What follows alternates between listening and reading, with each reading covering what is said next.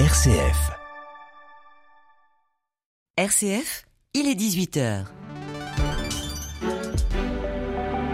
Retrouvez l'actualité nationale et internationale en direct de Rome.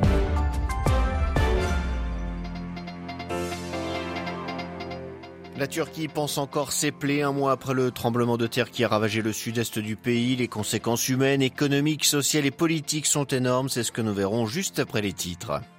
La principale opposante au régime belarus, Vletana Tiranovskaya, condamnée à 15 ans de prison par contumace par la justice de son pays. Pas question pour elle de cesser son action politique malgré son exil le gouvernement sud-coréen présente un plan d'indemnisation pour les victimes du travail forcé pendant l'occupation japonaise. Une décision qualifiée d'historique par les États-Unis qui pourrait mettre un terme au contentieux diplomatique entre Séoul et Tokyo.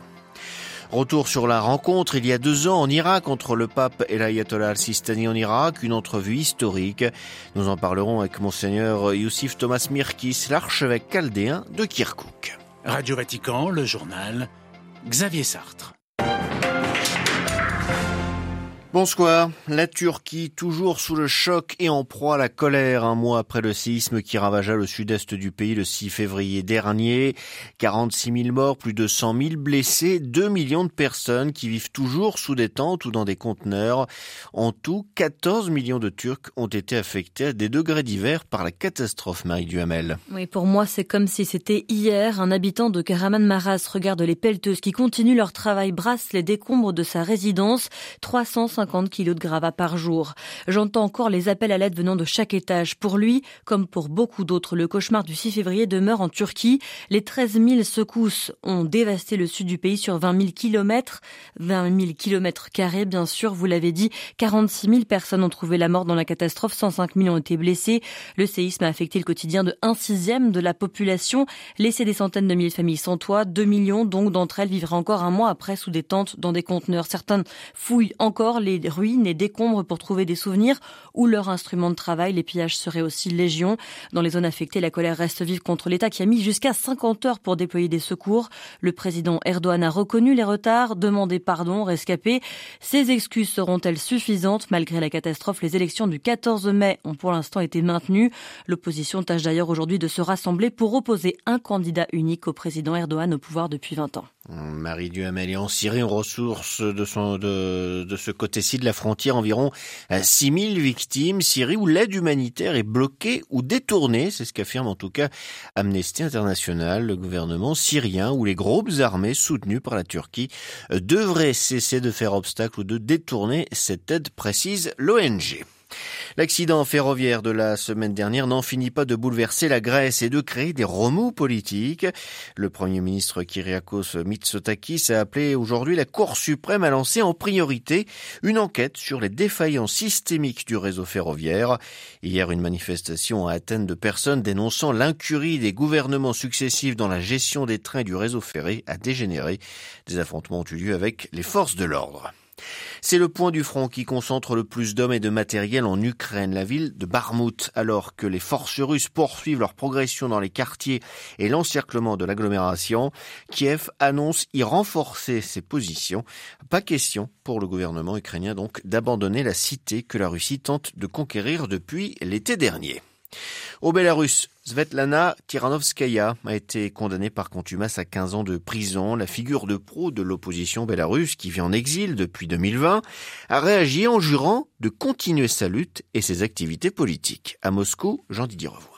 Sans surprise, au terme d'un procès opaque où elle était poursuivie pour une dizaine de chefs d'inculpation et notamment celui d'avoir participé à une conspiration pour prendre le pouvoir de manière anticonstitutionnelle, Svetlana Tiranovskaya a été condamnée par contumace à 15 ans de réclusion. Un verdict qui n'a fait que renforcer la détermination de l'opposante dans son combat contre le régime bélarusse. Il y a quelques mois, elle avait qualifié ce procès de farce et dénoncé une vengeance d'Alexandre Loukachenko. À ses yeux, celui qui règne sur le Bélarus depuis le milieu des années 1980 90 ne lui a pas pardonné d'avoir fait vaciller son pouvoir lors de la présidentielle du mois d'août 2020.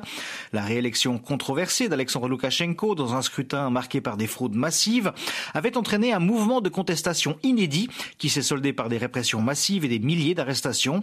Contrainte à l'exil, celle qui se présentait en 2020 comme une simple mère au foyer n'entend donc pas abandonner sa lutte contre un régime dont elle dénonce inlassablement les exactions massives. Jean-Didier Revoin, Moscou pour Radio Vatican. Rentrée universitaire aujourd'hui en Afghanistan pour les garçons, mais pas pour les filles. Les talibans leur interdisent l'accès à l'enseignement supérieur motif que les étudiantes ne respectent pas l'obligation de se voiler entièrement le corps et le visage et qu'elles ne sont pas toujours accompagnées par un proche masculin. Les talibans n'ont pas donc infléchi leur position malgré les protestations de la communauté internationale. Attentat suicide au Balouchistan, cette province du sud-ouest du Pakistan. Ce matin, kamikaze à moto a percuté un camion transportant des policiers. Au moins neuf d'entre eux ont été tués, 16 autres blessés. Aucune revendication n'a été faite pour le moment. Enjeu mémoriel en Corée du Sud, l'indemnisation des victimes du travail forcé pendant l'occupation japonaise entre 1910 et 1945. Le gouvernement sud-coréen a annoncé aujourd'hui un plan pour briser le cercle vicieux des contentieux avec le Japon. Environ 780 000 personnes ont été contraintes de travailler pendant cette période pour l'occupant, sans compter les femmes réduites en esclavage sexuel pour les troupes japonaises pendant la Seconde Guerre mondiale. Est-ce la fin alors de ce contentieux entre Séoul et Tokyo? C'est en tout cas une annonce historique, estime Washington, allié des deux pays. À Séoul, Jean Labruyère. Après plusieurs années de tensions, de désaccords et même une guerre commerciale, les différends entre Séoul et Tokyo sont-ils sur le point d'être définitivement enterrés? C'est en tout cas l'ambition du gouvernement sud-coréen avec l'annonce de son plan de dédommagement des victimes, le ministre des Affaires étrangères Park Jin. La Fondation japonaise de soutien aux victimes de travail forcé versera le dédommagement et les intérêts différés aux plaignants prévus dans les trois jugements déposés auprès de la Cour suprême en 2018, afin de soutenir et de soulager les survivants et les familles de victimes de travail forcé. Contrairement aux décisions de la justice coréenne, ce sera une fondation publique qui dédommagera les victimes et non pas directement les entreprises japonaises concernées. Tokyo considère de son côté que le sujet est clos depuis les traités signés en 1965 et 2015 et refuse de voir des entreprises nippones verser des compensations financières. Séoul considère que malgré les critiques des associations de victimes, l'heure est surtout au réchauffement des relations avec le voisin japonais. J'espère que nous pourrons travailler ensemble pour surmonter notre histoire malheureuse et développer une relation tournée vers l'avenir, fondée sur la réconciliation, la bonne volonté et la coopération. Une coopération qui pourrait s'avérer précieuse pour la Corée du Sud, notamment dans le domaine militaire, alors que les tensions avec la Corée du Nord continuent de s'intensifier. À Séoul, Jean Labruyère pour Radio Vatican. Aucune amélioration n'hériterait de la situation des droits de l'homme. Elle y demeure désastreuse, selon le rapport présenté par la haute commissaire adjointe au Conseil des droits de l'homme de l'ONU. Les violations recensées vont de tortures, de conditions de détention inhumaine à des disparitions forcées. Le tout commis en totale impunité par le régime du président Issaas Afewerki au pouvoir depuis 1993. Il y a deux ans, jour pour jour, rencontre historique en Irak entre un souverain pontife et un ayatollah chiite. 45 minutes d'échange à huis clos entre le pape François et Ali al-Sistani depuis la ville sainte pour les chiites de Najaf au sud de Bagdad. Ce 6 mars, en Irak, est décrété journée nationale de la tolérance et de la coexistence, l'un des fruits de la venue du Saint-Père dans la patrie d'Abraham.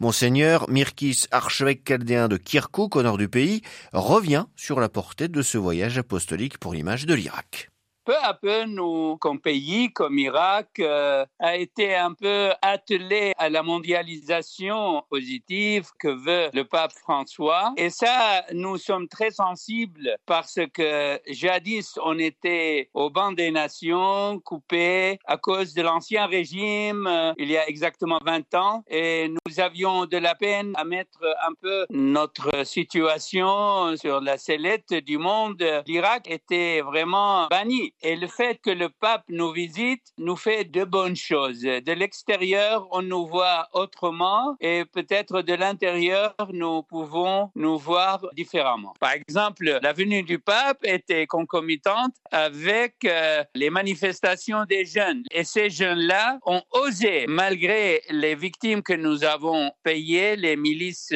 ont tué 800 de ces jeunes manifestants. Ces jeunes-là criaient simplement, nous voulons une patrie, nous voulons être non violents. Et ça, c'était unique dans l'histoire de l'Irak. Moi, je crois qu'aujourd'hui, ce qui était impensable il y a 20 ans devient tout à fait possible et plausible. Des propos recueillis par Delphine Allaire. Une délégation d'évêques français est actuellement en Irak. Il s'agit de s'informer sur la situation des chrétiens d'Orient et de leur manifester le soutien constant de l'Église de France à leur égard. Voilà, c'est la fin de cette édition. Prochain retour de l'actualité en langue française, ce sera demain matin à 8h30 heure de Rome. Excellente soirée.